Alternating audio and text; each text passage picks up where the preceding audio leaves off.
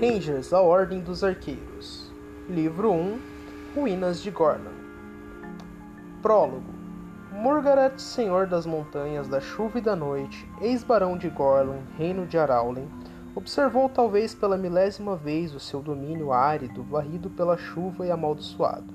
Aquilo era tudo o que lhe restava no momento, uma mistura de penhascos irregulares e granito de pedras arredondadas e caídas, de montanhas geladas, com desfiladeiros e gargantas íngremes e estreitas de cascalhos e pedras, sem nenhuma planta para quebrar a monotonia. Embora tivesse passado quinze anos desde que fora trazido de volta a este reino proibido e se tornou sua prisão, ele ainda se lembrava das clareiras verdes e agradáveis, das colinas cobertas de bosques de seu antigo feudo, dos córregos cheios de peixes e dos campos com plantações e caça abundante.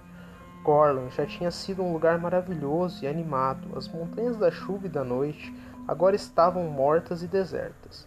Um pelotão de wargals treinava no pátio do castelo abaixo dele. Margaret os observou por alguns segundos e escutou a cantinela grutal e ritmada que, que os acompanhava. Eles eram seres entroncados, com feições meio, meio humanas, mas com focinhos de bicho, dentes parecidos com de urso ou de um cachorro grande. Longe do contato humano, os Argos vieram e se reproduziram naquelas montanhas remotas desde os tempos antigos. Ninguém se lembrava de ter visto um deles, mas boatos e lendas falavam de uma tribo selvagem de bestas semi-inteligente nas montanhas. Morgaret, ao planejar a revolta contra o reino de Araulen, deixou o feudo de Gorlan para procurá-los. Se as tais criaturas existissem, ele, eles lhe dariam uma vantagem na guerra que se aproximava. Passaram-se meses, mas ele os encontrou.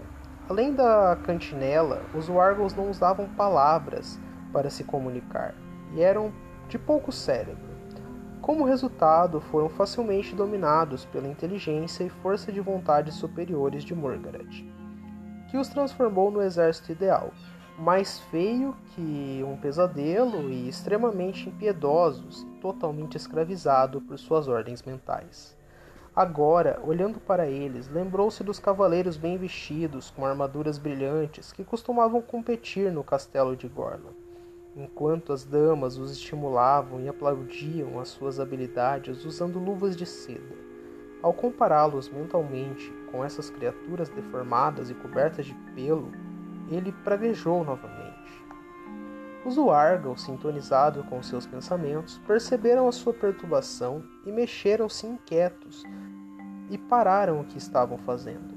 Zangado, Morgaret os fez voltar ao treinamento e a cantinela recomeçou. Margaret se afastou da janela de sem vidros e aproximou-se do fogo, que parecia totalmente incapaz de acabar com a umidade e o frio do castelo sombrio. Quinze anos tinham se passado desde que ele se rebelara contra o recém-coroado rei Duncan, um jovem de vinte e poucos anos, confiando na indecisão e na confusão que dividiam os outros barões logo após a morte do velho rei. Margaret para não perder a oportunidade de se apoderar do trono, tinha planejado tudo com muito cuidado enquanto a doença do soberano avançava.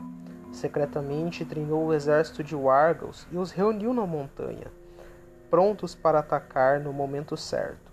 No dia das confusões e sofrimento que seguiram a morte do rei, os barões vieram até o castelo de Arauren para a cerimônia do, para a cerimônia do funeral, deixando que os exércitos sem líderes e ele tinha atacado e invadido em questão de dia parte do sudeste do reino, derrotando as forças confusas e sem controle que tentaram resistir.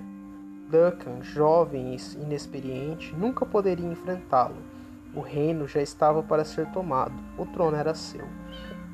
Então Nor Lord Nordrolk chefe do exército do velho rei, reuniu alguns dos barões mais jovens em uma aliança leal que apoiou o rei Duncan e aumentou vacilante a coragem dos demais. O exército se encontrou em Hacknenhart, perto do rio Splendor, e a batalha ficou equilibrada durante cinco horas, com ataques e contra-ataques e muitas mortes. O Splendor era o rio mais raso, mas seus trechos traiçoeiros de areia movediça e lama macia formavam uma barreira intransponível que protegia o flanco direito de Margaret.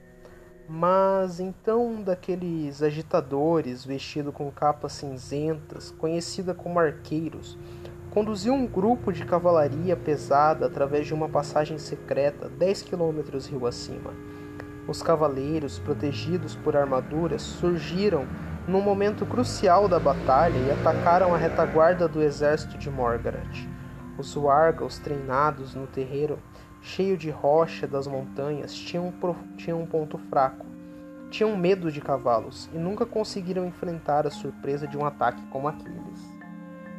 Eles se dividiam e recuavam a passagem estreita dos três passos e voltaram para a montanha da chuva e da noite.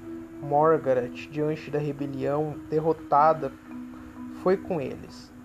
E ali ficou exilado durante esses 15 anos, esperando, conspirando, detestando os homens que tinham sido responsáveis por seu destino. O, cer o momento certo tinha chegado.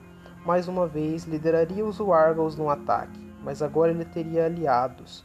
E dessa vez, primeiro, semearia o chão com incerteza e confusão, nenhum dos que tinham conspirado contra ele seria deixado vivo para ajudar o rei Duncan, porque os Wargons não eram as únicas criaturas antigas e, e aterradoras que ele tinha encontrado naquelas montanhas sombrias. Ele tinha dois outros aliados ainda mais assustadores e temíveis, as temíveis bestas conhecidas como Cálcaras, e chegara o momento de soltá-las.